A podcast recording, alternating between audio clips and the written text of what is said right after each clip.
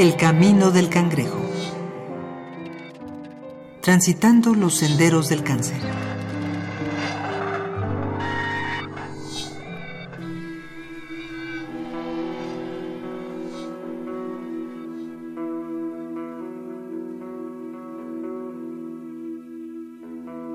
El conocimiento empírico es la raíz gestora del conocimiento científico. Es gracias a la experiencia acumulada en el esfuerzo de varias generaciones que hemos aumentado progresivamente nuestra calidad de vida. Emma Meseguer. Bueno, más que acercamiento fue una vivencia con mi padre. Mi padre murió de leucemia a los 45 años, casi 55, en dos meses se fue y esa fue mi primera vivencia fuerte. Heidi Matos. Y primero tuve un mal diagnóstico porque me dijeron que no era nada. Jorge Ortega. Abre el sobre, empieza a ver y la cara se le empieza a cambiar, a desdibujar. Yo también obviamente lo vi, dije qué está pasando. Ruth Olivar Matos vieron que pues sí era un niño, pero también era una bola al lado, un tumor. Viviana Valverde. Y pues hasta la fecha, este, estoy desde los 19 años, tengo 27, he estado relativamente sana, o sea, bueno, pues problemas de salud, pero ya no relacionados con el, con el cáncer.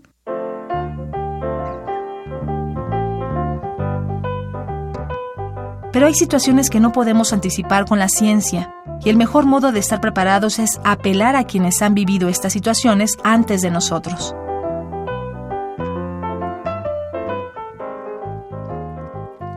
Capítulo 37. Malas noticias. Contemplar la enfermedad desde una historia, ya sea real o ficticia, nos hace cuestionarnos con miedo o genuino asombro personal cómo reaccionaríamos ante la noticia de una enfermedad como el cáncer. En el caso de Emma, por ejemplo, la noticia fue tomada con serenidad, lo que le permitió tomar medidas pragmáticas al respecto. La segunda fue conmigo, pero yo soy completamente inconsciente o era en ese momento más inconsciente de lo que soy ahora. Y no me produjo ningún miedo, ningún temor, ningún me dijeron, tienes cáncer en la matriz, hay que quitarla. Y dije, pues hay que quitarla. Igual están contaminados los ovarios, pues hay que quitarlos. Y tan tan. Se acabó el asunto. Em, me pasó por la cabeza que si era mucho más, más extensivo a mi cuerpo, bueno, pues también, si no tenía remedio, pues no tenía remedio. O sea, nunca hice ningún drama ni, de, del tema.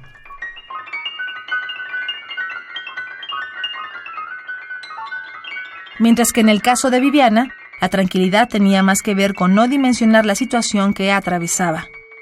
Cuando a mí me dijeron que yo tenía cáncer, en un puro principio, este, te digo, yo estaba entrenando para un campeonato de fútbol, me sentía completamente sana, entonces como que te golpea la palabra porque te hacen pensar que el cáncer es muerte, o sea, y realmente, inclusive hace poco, o sea, yo que soy guionista le comentaba a un maestro, que, o sea, nos dijo que cómo hacíamos unas escenas sobre el cáncer.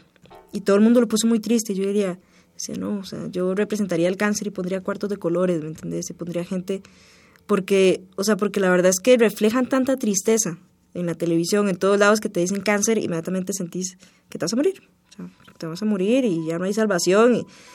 Pero en lo personal yo me asusté, yo dije cáncer, pero yo me veía también. Y a los 15 años tenés todavía cierta inocencia que yo quería recuperarme porque tenía un par de 15 años que no me podía perder, porque eran los 15 años del año, este, tenía partidos de fútbol, tenía, o sea, tenía tantas cosas que para mí en ese momento eran más importantes que la salud, por la inmadurez que tenía, digamos, que como que no pensé tanto en lo que estaba pasando y me, o sea, yo tenía 15 días de operada y me andaban quitando la bola de fútbol porque me encanta el fútbol y ya no y que quería salir a correr y que no podía correr, o sea, y claro, o sea, ya después sufriendo la, a los meses el este la secuela fue que yo solita me fui guardando. ya no iba a correr ni a jugar fútbol. El caso de Heidi nos demuestra que el impacto emocional se traduce en muchos aspectos de nuestra vida y podríamos vernos sorprendidos por conocer aquello que más valoramos en esos momentos. primero, el primer diagnóstico, cuando me dijeron que no tenía nada, pues evidentemente yo estaba feliz porque no tenía nada. Cuando me dieron el segundo diagnóstico, pues ya es más difícil que te den un diagnóstico así cuando ya una vez antes te habían dicho que no tenías nada. Entonces sí fue como, como más difícil asimilar, ¿no? O sea, como si ya me habían dicho que no tenía nada, porque ahora sí tengo. Y más lo que yo en ese momento consideraba, como tú dices, una enfermedad de señoras, porque tenía 29 años y normalmente como que siempre había escuchado que era o sea, como dice, que le, daba a las señoras, no a... Y yo evidentemente a los 29 años no me consideraba una. Entonces, pues sí, sí fue muy difícil este el tema, o sea, el simple hecho de, o sea, por ejemplo, me costaba decir cáncer de mama como tal, me costaba mucho trabajo decirlo, no lo podía ni decir. O sea, era, era parte yo creo que de la negación, ¿no? De, decir, no puede ser que tenga una enfermedad de señoras. O sea, creo que era más, más, o sea, me costó más trabajo asimilar el hecho de una enfermedad de señoras a en sí el mismo cáncer.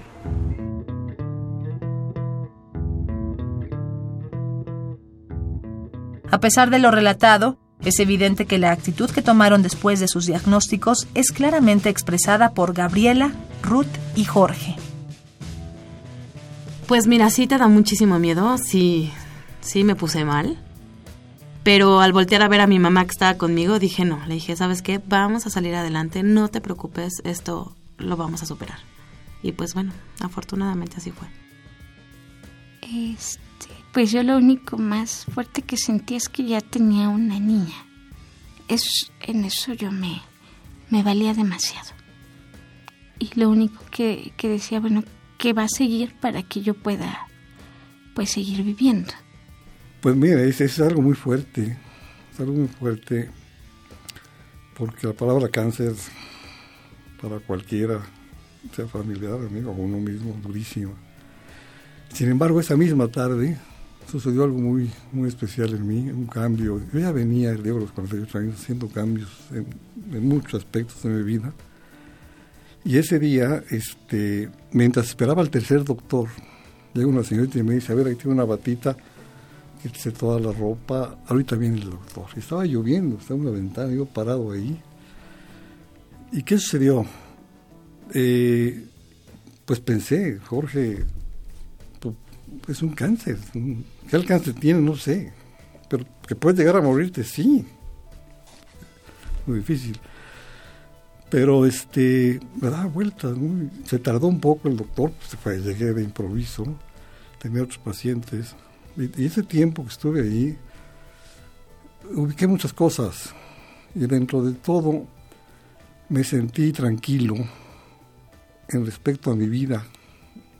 Decir, a ver, Jorge, has tenido una familia de inicio de padres, madres, hermanos muy linda.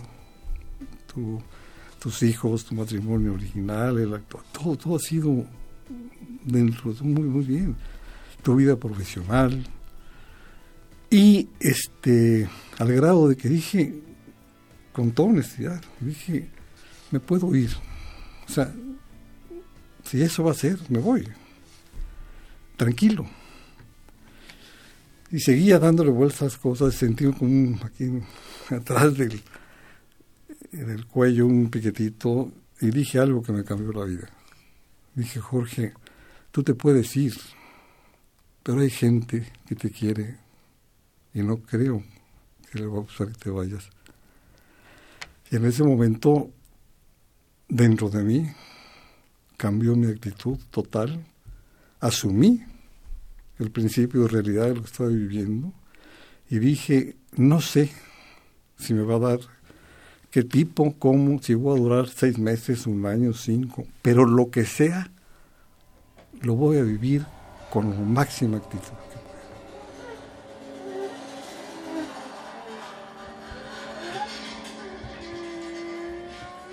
¿Por qué a mí? ¿Por qué pasó esto? ¿Yo me lo provoqué? Esa conciencia de ser responsables de nuestro propio cuerpo nos lleva a la culpa postdiagnóstico, a mirar en retrospectiva para cuestionar cada hábito, cada posible señal como para averiguar si era posible anticiparse a la situación.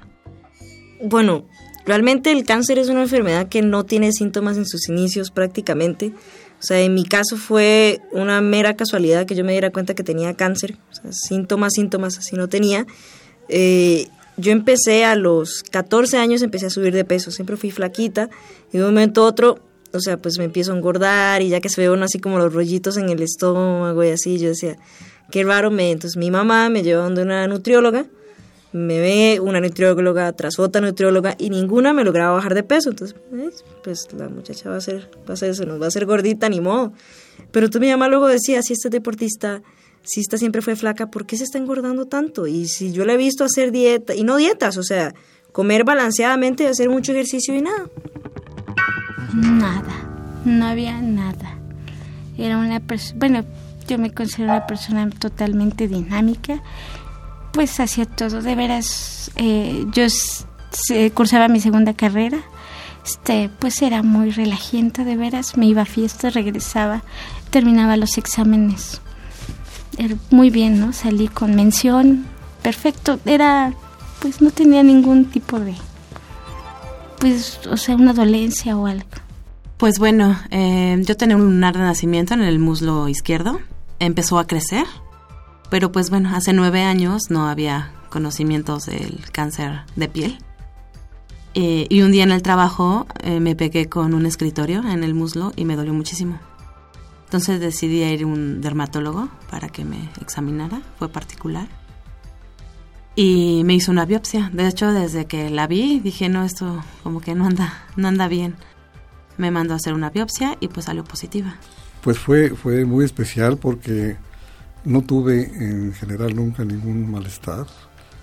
Sin embargo, eh, diré como los 48 años más o menos, yo había tenido una vida muy agitada, muy todo, muy para acá y para allá, que trabajo y este, que si las cervezas y que esto, que Y de repente dije, pues me sentía como un poquito fuerte de panza. Y este y fui con, un amigo, un amigo doctor, pero gastroenterólogo, para decir, oye, no entiendo nada, ¿eh?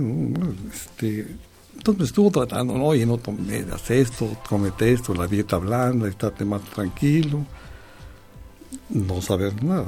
Pasa el tiempo y le digo, oye, ¿sabes qué pasa? Yo no me gusta estar panzón y nunca me he hecho un estudio de nada.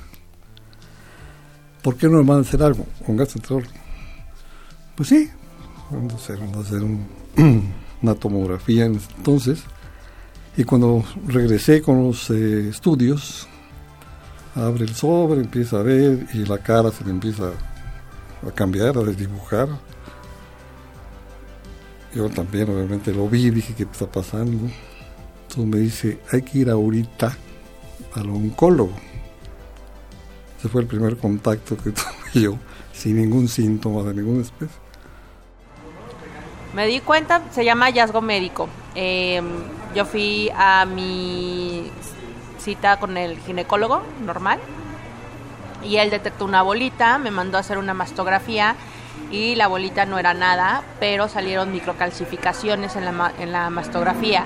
Me hicieron una biopsia de las microcalcificaciones y primero tuve un mal diagnóstico porque me dijeron que no era nada Después cambié de médico, ya me fui con un oncólogo y el oncólogo eh, volvió a revisar las laminillas y ya salió el diagnóstico final que era el cáncer.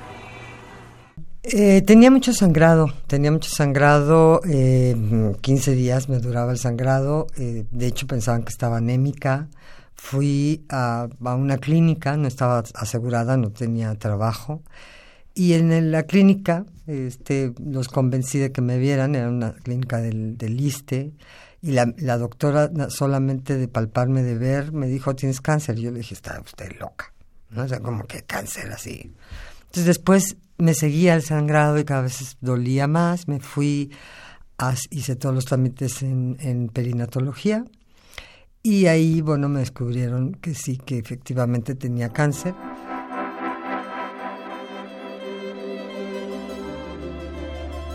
Como hemos reiterado casi en cada emisión, a veces el cuerpo nos envía señales de que algo no anda bien.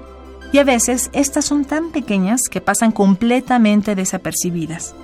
Muchos cánceres son detectados de manera casual, aunque también podría ser que esas casualidades son conducidas de algún modo por nuestro propio cuerpo hasta llevarnos a la detección temprana. Es entonces cuando necesitamos tomar las riendas de nuestra vida y hacerle frente a la enfermedad, pues si uno mismo no le toma ventaja, nadie más lo hará.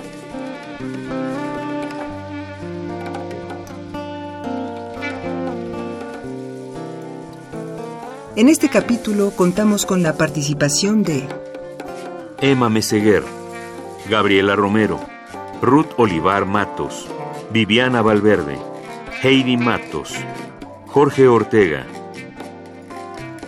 El Camino del Cangrejo es una producción original de Radio UNAM. Voz María Sandoval. Guión Mario Conde. Música original Nefi Domínguez. Producción Oscar Peralta. El Camino del Cangrejo. Transitando los senderos del cáncer.